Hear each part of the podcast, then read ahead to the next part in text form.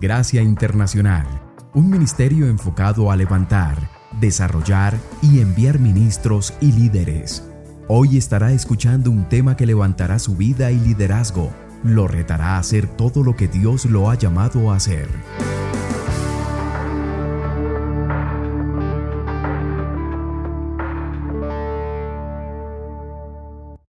Quiero invitarlos a que abran sus Biblias en el libro de Filipenses, en el capítulo número 2. Quiero leer dos porciones del mismo capítulo, Filipenses 2, y quiero comenzar en el versículo número 2. Dice el versículo número 2, comenzando, dice, cumplid mi gozo, que sintáis lo mismo teniendo el mismo amor, unánime, sintiendo una misma cosa. Nada hagáis por contienda o por vanagloria, antes bien en humildad, estimándoos inferiores los unos a los otros, no mirando cada uno a lo suyo propio, sino cada cual también a lo de otros. Haya pues en vosotros este mismo sentir que hubo también en Cristo Jesús. Ahora nos vamos a saltar al versículo número 13. Porque Dios es el que es en vosotros o el que obra en vosotros el querer como el hacer, por su buena voluntad. Haced todo sin murmuraciones o contiendas, para que seáis irrepresibles, sencillos, hijos de Dios sin culpa, en medio de una nación maligna y perversa, entre los cuales resplandecéis como lumineras en el mundo, reteniendo la palabra de vida para que yo pueda gloriarme en el día de Cristo, que no he corrido en vano ni trabajado en vano. Puede sentarse, mi querido hermano y hermana. La, la, relación que Pablo tenía con esta iglesia llamada la iglesia de Filipo. Uh, Filipo era una ciudad donde se había desarrollado esta iglesia. Y Pablo le escribe esta carta y si usted lee las cartas uh, paulinas, las cartas que Pablo escribió, usted va a encontrar una multiplicidad de diferentes, ah, ah, vamos a llamarlo actitudes, o diferentes maneras.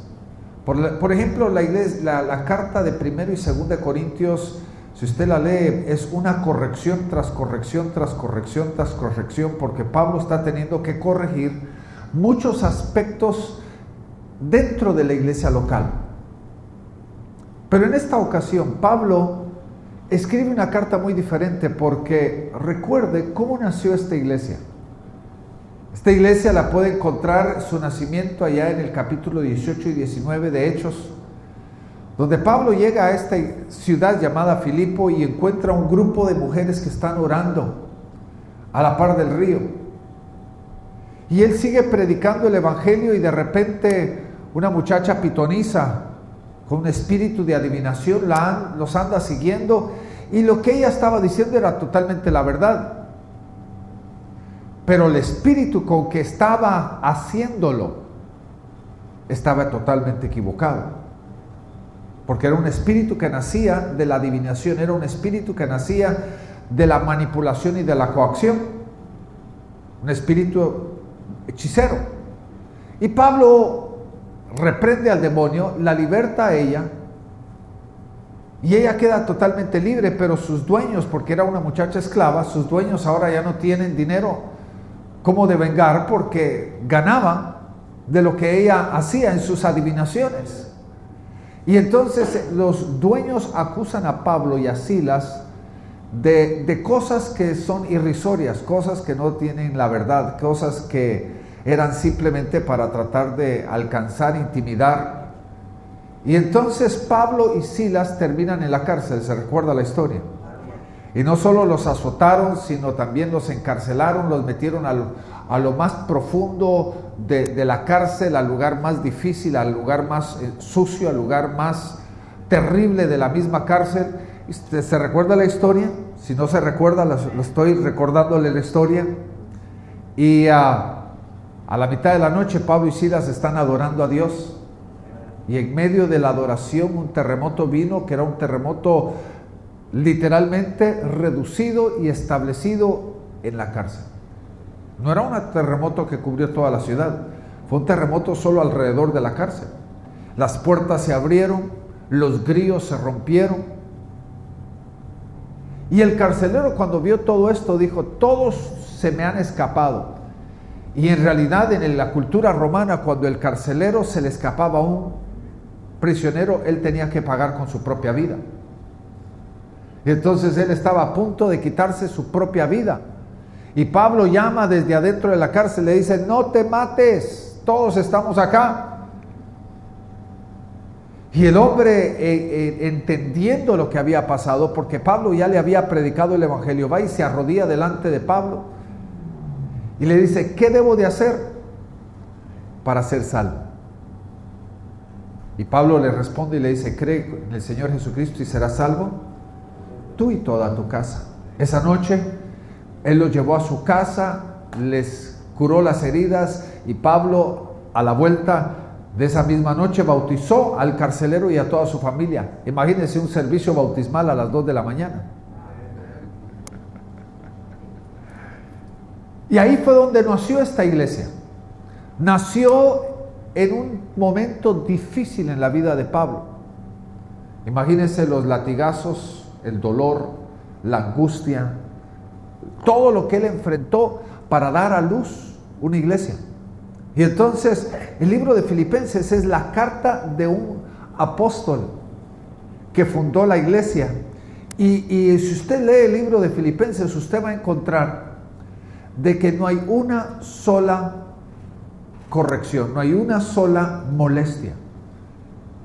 Lo único que Pablo podía hablar de la iglesia de Filipo era una respuesta casi como pudiéramos decir, casi como la, carta de un padre a un hijo donde lo estimula, lo anima, lo bendice, lo alaba, le, ratifica su amor. Y esa es la, carta de, Filipenses. Ahora, aquí en este pasaje, eh, si usted nota, comienza en el versículo número 2, pero nos interrumpió una enseñanza de Pablo acerca de Jesucristo, cuando dice ahí en el versículo 5, ¿verdad?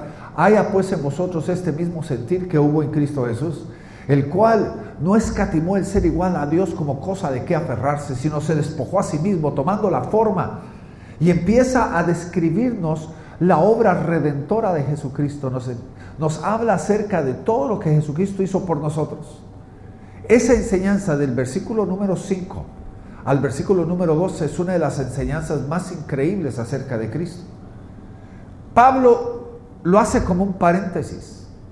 Comienza en el versículo 2, termina en el 5, comienza de nuevo en el 13 y termina en el 16. Y la clave de la enseñanza de Pablo es esta. La actitud de nuestra vida va a determinar nuestro éxito. Por eso dice ahí en el versículo, haya pues en vosotros este mismo qué? Sentir, esta misma actitud, este mismo corazón, esta misma manera que hubo en Cristo Jesús.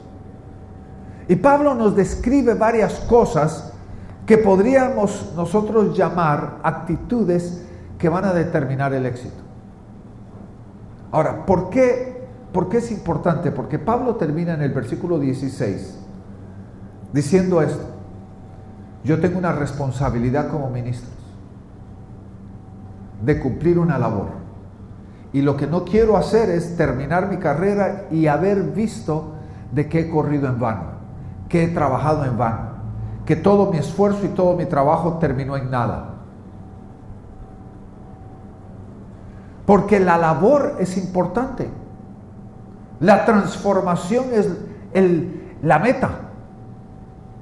Yo estoy convencido de que usted no vino simplemente a escuchar un mensaje. Porque yo no soy tan buen predicador para que usted tenga que haber venido para escucharme. Si usted no vino para poder caminar un paso más hacia la transformación, usted está perdiendo su tiempo. Cada día el Señor quiere transformarnos, ¿sí o no? Cada circunstancia, cada cosa que nos ocurre, cada situación que, que, pasa, que nos acontece en nuestro diario vivir, es parte de lo que Dios ha determinado para transformarnos, porque a través de ellas manifiesta las actitudes de nuestra vida, manifiesta lo que nosotros estamos viviendo, manifiesta lo que hay dentro de nosotros, para que tú y yo podamos cambiarlo. Porque lo que Dios quiere hacer es de que cada día nosotros podamos alcanzar la medida de aquel que es llamado perfecto. Por eso comienza ahí en el libro de Filipenses 1.6. Filipenses 1.6 dice que el que ha comenzado la buena obra en nosotros la perfeccionará. Él tiene un compromiso con nosotros de qué? Terminar esa obra en nosotros, de perfeccionarnos. Por eso en el Filipenses 4:11, cuando habla acerca de los cinco ministerios, habla acerca de la obra de los cinco ministerios, diciendo que Dios le dio a la iglesia cinco ministerios para que a través de ellos cada uno de nosotros pueda ser perfeccionado, para que lleguemos a la medida de la estatura de la plenitud de Cristo. ¿Cuál es el propósito de los ministros? El poder ayudarte a ti de que te puedas llegar a, esa medida, que puedas alcanzar la medida de Jesucristo. La imagen de Jesucristo.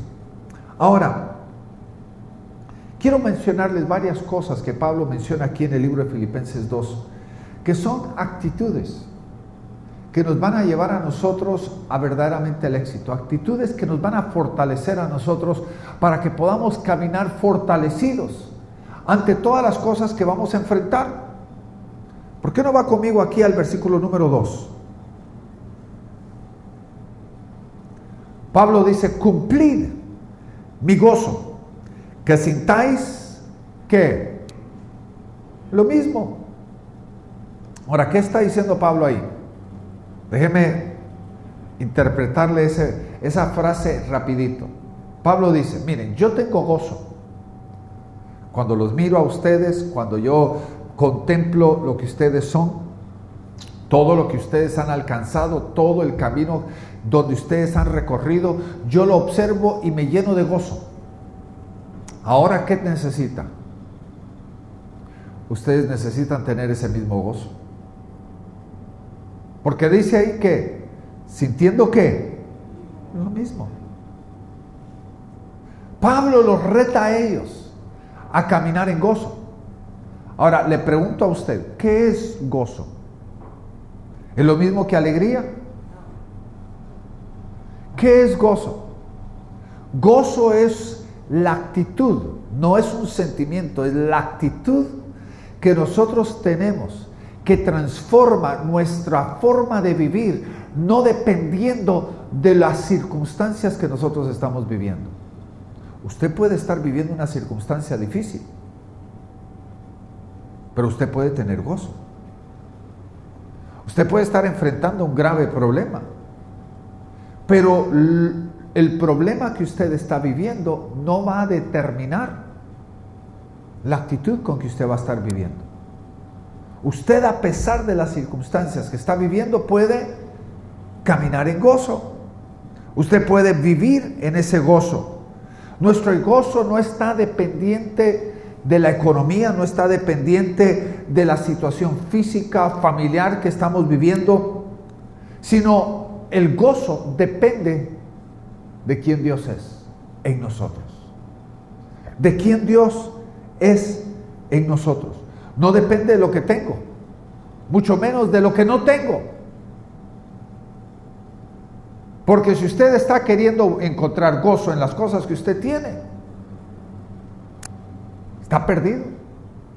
Va, a caminar de, déjeme decirlo en esto, va a caminar del mol en mol. Porque va a estar queriendo encontrar ese gozo, pero ¿qué pasa con lo que usted compra? Tan pronto ocurre dos cosas. Ya está usado o tiene que pagarlo porque como lo pagó con la tarjeta de crédito al mes le viene la tarjeta de crédito, también le viene el dolor de haber comprado lo que compró. Cuando ya está usado o cuando tiene que pagarlo, le quitó todo el gozo. Entre paréntesis. Porque las cosas no nos pueden llenar. Ninguna de esas cosas fue diseñada para poder darnos a nosotros lo que Pablo le está diciendo a la iglesia de, de, Filipo que debe de encontrar. En realidad, el gozo es la manera en la cual yo percibo, veo, contemplo mi mundo alrededor.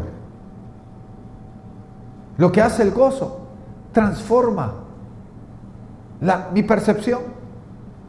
Cuando no tengo gozo, yo veo que el vaso está más vacío que lleno. Pero cuando tengo gozo, hay una positividad me siento positivo, me siento animado, me siento con, ganas, me siento con esperanza. Aunque la circunstancia no esté perfecta, cambia la manera en la cual yo voy a percibir mi circunstancia. Y entonces transforma eso. Note lo que dice Santiago 1.2.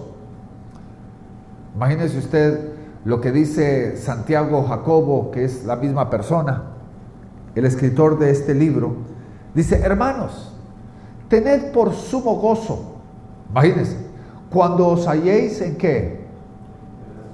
En diversas pruebas. ¿Cuál es el llamado? ¿Qué debemos de sentir? ¿Qué es lo que debemos de tener? ¿Cuál debería ser nuestra actitud cuando estamos en medio de pruebas? Santiago dice, hermanos, cuando os halléis en diversas pruebas, tened que gozo. ¿Qué hace el gozo? Nos da la esperanza, nos da la fortaleza, nos estimula para poder seguir adelante, para no tirar la toalla, para no salir corriendo, para no abandonar la carrera en la cual nosotros nos podemos encontrar. Ahora regrese conmigo a Filipenses 2.2. Filipenses 2.2. Ahora mire la segunda oración ahí, en el versículo. Dice, teniendo el mismo que amor, unánimes, sintiendo una misma cosa.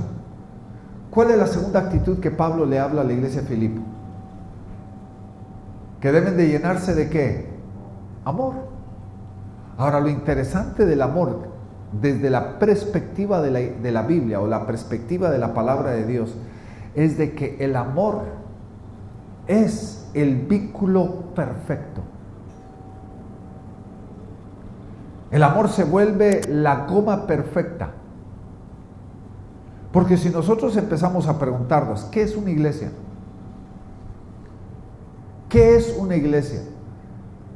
En realidad, si nosotros respondemos, primero, es un grupo de personas que en realidad no tienen nada en común con excepción de que somos, son salvos.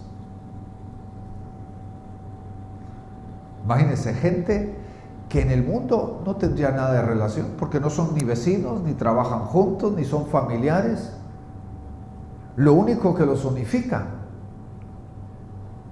es Dios. Imagínese usted encima del hecho de que somos totalmente diferentes en temperamento, en personalidad. Ahora, ¿qué es la goma que verdaderamente Dios diseñó para que nos uniera? El amor. Porque la palabra lo llama el vínculo perfecto.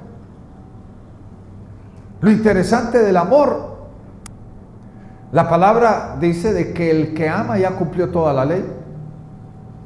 A veces queremos crear un reglamento de leyes, ¿verdad? Cómo cumplir las cosas, qué no hacer, cómo no hacerlo, en dónde no hacerlo. Y Dios nos dice, mira, definamos la ley.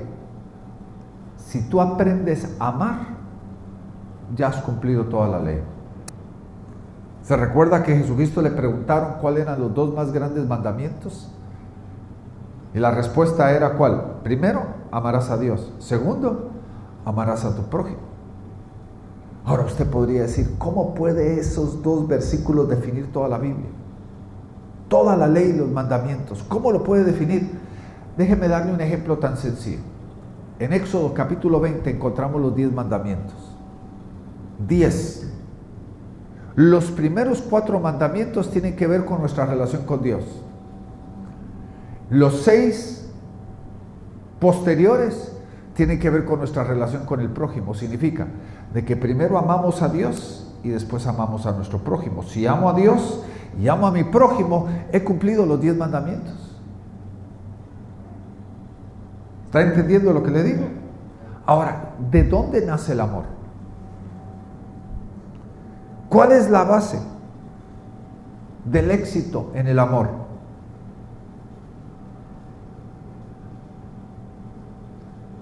Oiga bien, el éxito está en que el amor es una decisión no basada en lo que yo siento o lo que la otra persona es. A veces estamos tan enamorados que no amamos. Porque el amor no depende de lo que la otra persona es. Yo le puedo garantizar de que mi esposa decidió amarme muchísimas veces durante los últimos 35 años. ¿Está entendiendo lo que le digo? Porque muchas veces el problema con muchas congregaciones es de que hay roces, pequeños conflictos, malos entendidos. Y uno tiene que llegar al punto en el cual uno dice, a pesar del malentendido yo voy a amar. Ahora usted podría decir, bueno, es que eso está difícil, usted no conoce a fulano, ¿verdad? Es que oiga bien lo que le voy a decir, el problema no está en fulano, el problema está en usted que Dios lo está llamando a que usted aprenda a amar. Porque si usted tiene un problema con un fulano llamado, vamos a decir Juan, o Pedro, o Luis, o Pablo, o María, óigame bien, esa gente, no importa dónde está usted, siempre la va a encontrar. La va a encontrar aquí, pero gente como ellos los va a encontrar en la calle, los van a encontrar en el trabajo, hasta también en la familia. El problema está en que nosotros tenemos que aprender a tener la actitud correcta. Y lo que pasa es, Dios quiere derramar qué en nuestras vidas. El amor de Dios quiere ser derramado dentro de nosotros. Porque si yo no puedo amar a esta gente difícil, en realidad el amor de Dios no ha entrado dentro de nosotros. Porque el verdadero diseño del amor de Dios es para poder aprender a amar a la gente difícil. Ahora mires en el espejo. ¿Será que usted será, sería una de esas personas? ¿Sería que usted es difícil de amar? ¿Cuántos difíciles de amar hay aquí? Yo soy el primero en levantar la mano. Porque a veces queremos que la gente sea fácil de amar, pero nosotros no somos los fáciles. Entonces tenemos que llenarnos de amor para que podamos nosotros amar correctamente. ¿Qué hace el amor entonces? Nos mantiene dentro del marco del lugar que agrada a Dios. Vaya conmigo a Romanos 13:10 para que usted lo mire. Dice, el amor no hace mal al prójimo. ¿En dónde quiere que Dios que tú estés? Hay un lugar perfecto que se llama amor. Ese es el lugar donde Dios quiere que tú estés. Porque dice la palabra de que el amor no le hace mal al prójimo aunque lo merezca. Porque el asunto aquí no es que lo merece o no lo merece. El asunto es qué es lo que Dios ha puesto dentro de ti. ¿Y qué es lo que Dios está pidiendo de tu vida? Que aprendas que amar. Por eso Pablo comienza ese pasaje en Filipenses 2.2, ¿verdad? El mismo que amor. Ahora vayámonos a Filipenses 2.12.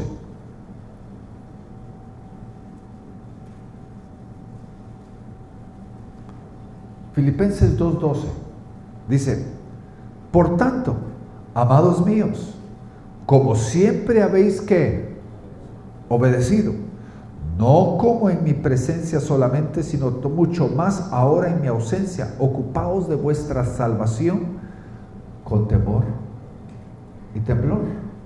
Pablo estaba diciendo, miren, cuando yo estaba presente, lo que yo encontré en ustedes es de que ustedes eran obedientes. Pero ahora que estoy ausente, yo los reto a que sigan qué, con qué actitud. ¿Una actitud de qué? Obediencia. Ahora usted podría decir, pero obediente aquí. Que hermanos, aquí hay principios que Dios ha establecido. Vaya conmigo a Romanos 13.1. Romanos 13.1. Quiero que note la primera palabra que, usa aquí. Dice, someteos o sométase toda persona a las autoridades que superiores. Ahora, aquí a quién le está hablando? ¿A solo unos cuantos? ¿A quién le está hablando? ¿Para quién es este versículo? La palabra de Dios usa esa palabra ahí, que es la palabra que todos, toda persona. Ahora, le pregunto, defíname la palabra todo o toda. ¿Cómo podría usted definir esa palabra? Póngalo a pensarse en esta forma. ¿Qué persona sobre la faz de la tierra está excluido de este versículo? ¿Hay alguna persona excluida de este versículo? Que puede decir, no, ese versículo a mí no me concierne. Ese versículo no es para mí. Porque ¿para quién este, este versículo? Para toda persona. Ahora, ¿qué es lo que está diciendo entonces? Dice, sométase toda persona a las autoridades superiores. Ahora, quiero llevarlo aquí a este versículo, a este, esta primera palabra la palabra sométase. La palabra sométase no es una palabra en la cual algo es impuesto de afuera. Yo puedo agarrar un objeto como la pandereta yo la puedo someter a mi autoridad, ¿sí o no? Yo la puedo forzar a cambiar su forma, yo puedo forzarla, moviéndola, yo puedo hacerla que haga ruido. La pandereta no se está sometiendo, yo la estoy sometiendo. Ahora, esto es diferente. Esto no está hablando de una imposición exterior, está hablando de una qué? Determinación interior. Donde cada persona es llamada por Dios a hacer qué? Someterse individualmente. Es que hermanos, solo hay dos formas, la exterior o la interior. La pregunta es esta, ¿en Dios cuál es la correcta? ¿Una imposición exterior o una determinación interior? Lo que la palabra de Dios nos dice es de que cada uno de nosotros tenemos que tener una actitud de sujeción. ¿Quién es esa persona en tu vida? Porque la pregunta es esta. Autoridad y sujeción es un asunto de influencia. Es un asunto de influencia. Y la pregunta no es quién es tu autoridad y a quién obedeces, sino quién tiene influencia sobre tu vida. ¿Quién es la persona que más influye tu vida? Porque esa persona que influye tu vida ¿Esa es tu autoridad? Ahora, un joven podría decir, es que mi amigo el vecino es el que más me influye. ¿Sí o no? O una persona o una señorita podría decir, mi novio es el que más me influye. Equivocadamente están poniendo a esa persona como autoridad en su vida. Porque un novio no debería ser autoridad de una, novia, porque no están casados. ¿Están entendiendo lo que le digo? Hay autoridades que Dios ha establecido. Y la imposición de la autoridad está equivocado. Tiene que haber una determinación interior de someternos. El lugar perfecto de Dios es que nosotros aprendamos a reconocer esa autoridad en nuestras vidas. Y Pablo le habla a la iglesia de Filipo y le dice ahí en el capítulo 2, versículo 12 de Filipenses, ¿qué le dice? Como siempre habéis obedecido. Pablo le dice a la iglesia que continúe con esa misma actitud, continúe con esa misma acción de obedecimiento. Ahora veamos el versículo 14.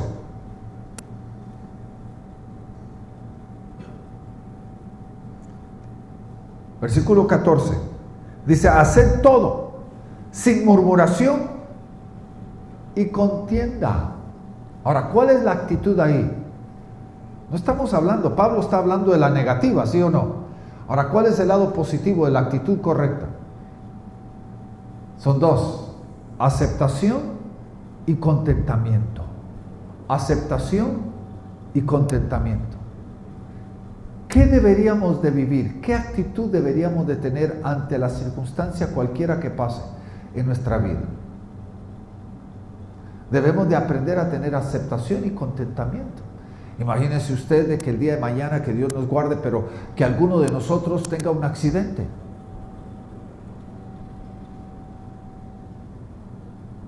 ¿Cuál debería ser la actitud? Aceptación y contentamiento, porque ¿quién tiene poder sobre tu vida? ¿Quién determina lo que ocurre en tu vida? ¿Qué es lo que Dios ha permitido en tu caminar? Dios permite eso porque Dios está obrando su perfecta obra dentro de ti. Y cuando tú tienes aceptación y contentamiento en tu vida, tú aprendes a descansar en el poder de Dios y descansar en lo que Dios está haciendo. Aprendes a dejar de que Él tenga el poder sobre la situación que tú estás viviendo en tu vida. Ahora, le puedo garantizar algo, que tal vez algo terrible no te va a pasar mañana, pero te va a pasar algo mañana. Algo, algo va a cambiar, algo va a ocurrir, alguien te va a interrumpir, alguien va a decir algo fuera de, del momento. Te atrasaste un poquito, te tocó todas las luces rojas de los semáforos en camino al trabajo y tenías ganas de llegar pronto algo te va a ocurrir y lo que debes de aprender a hacer es aceptar y tener contentamiento. Ahora regresemos al versículo número 14. Ahora, déjeme resumirle lo que Pablo dice ahí en el versículo 14, cuando habla sobre las contiendas y murmuraciones. Debemos de aprender a tener paz paz en medio de la circunstancia. Ahora, ¿qué es lo que el Dios de paz, Jehová Shalom, qué es lo que nos quiere dar? Paz. Jesucristo dijo, mi paz os dejo y mi paz os doy. No como el mundo la da, yo os la doy. Y en otro pasaje Jesucristo dijo, esta paz que sobrepasa todo entendimiento.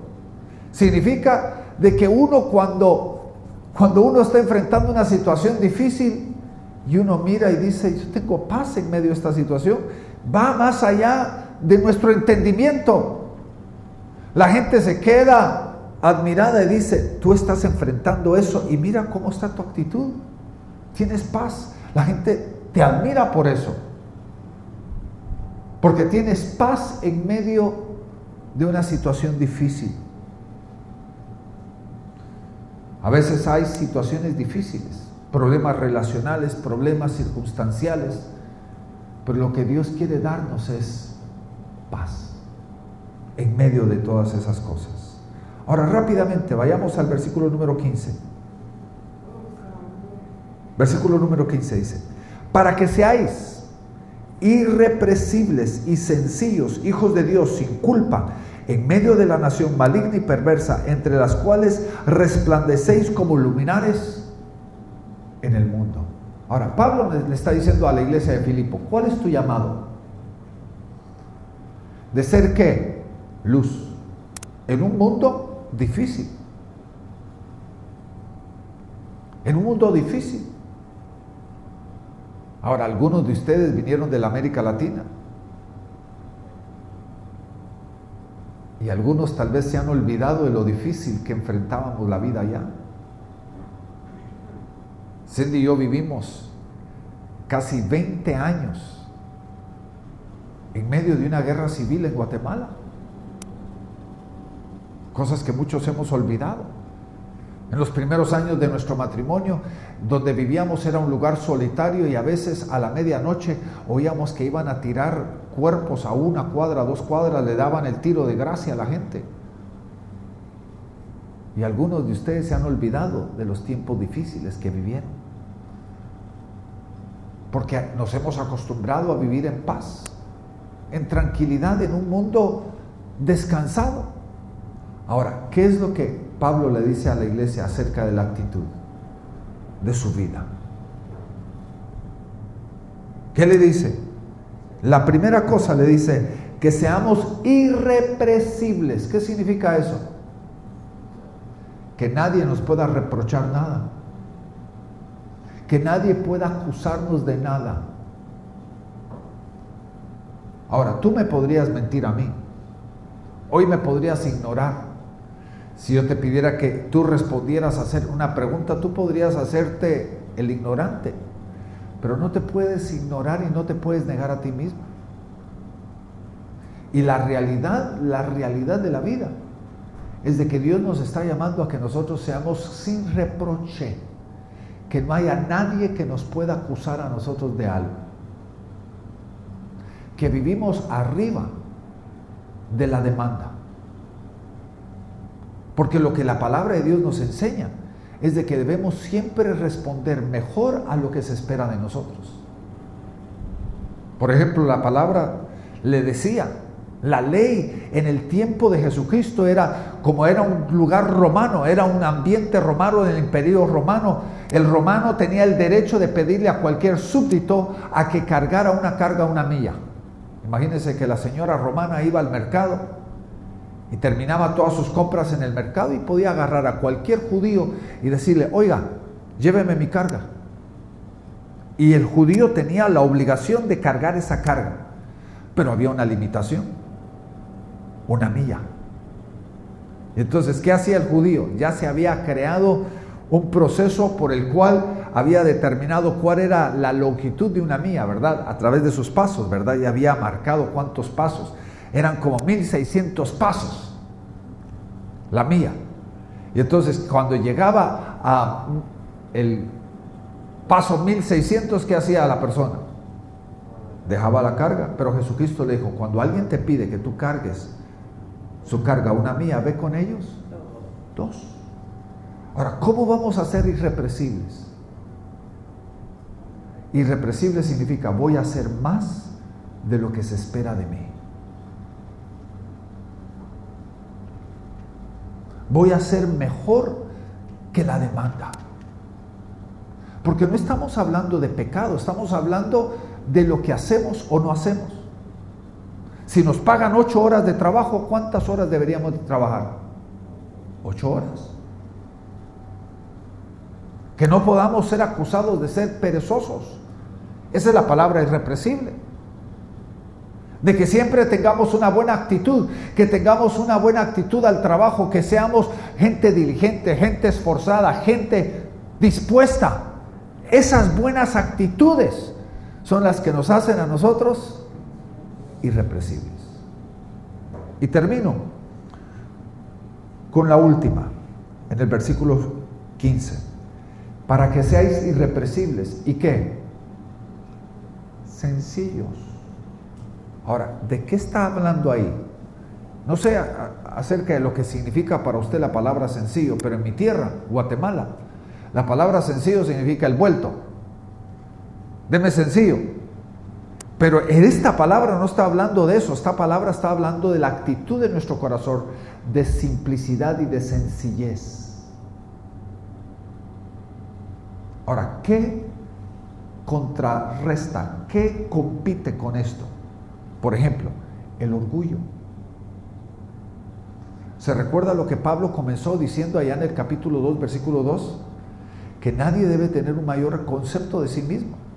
Nunca debemos de considerarnos más importantes, sino debemos de considerar a otros importantes en nuestra vida. La sencillez está hablando de nuestra actitud hacia la gente a nuestro derredor, siempre honrando a la gente que está a nuestro derredor. Una de las enseñanzas que mi padre me dio a mí cuando yo estaba jovencito me decía, mi hijo, no te des demasiada importancia. Ahora, esa no era una lección para mí, esa es una lección para todos. Porque ¿qué es el deseo que todos tenemos? Es de siempre darnos qué? Más importancia de lo que merecemos.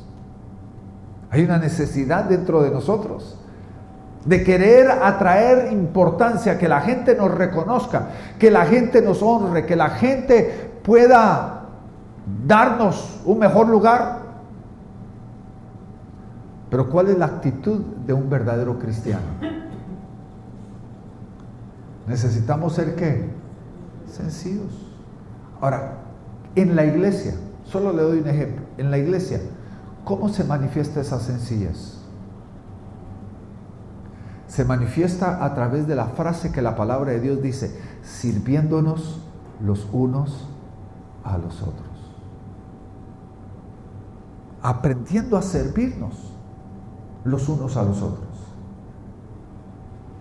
Este lugar es el lugar donde aprendemos a servir. Ahora, no se queda en este lugar ni se debería quedar en las cuatro paredes, sino debería de reflejarse en nuestro hogar, se debería reflejar en nuestro vecindario, se debería reflejar en el trabajo. Porque aquí aprendemos a servir para poder servir allá afuera. ¿Está conmigo? ¿Entiende lo que le digo?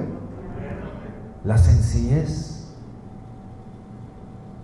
de no hacernos los rogados, de no darnos mayor importancia de lo que verdaderamente somos. Porque cuando usted es sencillo y usted le da a otra persona importancia en su vida, esa persona le va a dar a usted ese mismo respeto. ¿Está conmigo? Pero si usted es tan orgulloso y usted se cree superior al resto de la gente, el resto de la gente lo va a tratar de la misma forma a usted. La mejor forma de edificar una relación de comunidad es aprendiendo a estar sencillos en toda nuestra forma de vivir.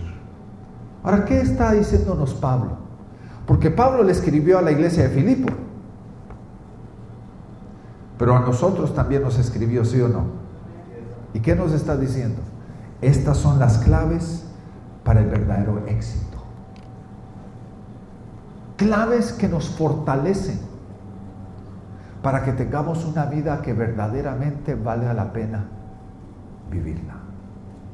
Ahora imagínense, Pablo le escribe a la iglesia de Filipo y le dice esta exhortación, no porque él esté avergonzado de ellos, o esté desanimado, o esté molesto con ellos, sino Él les está recordando, de la misma forma que ustedes han venido trabajando, yo quiero que ustedes sigan trabajando.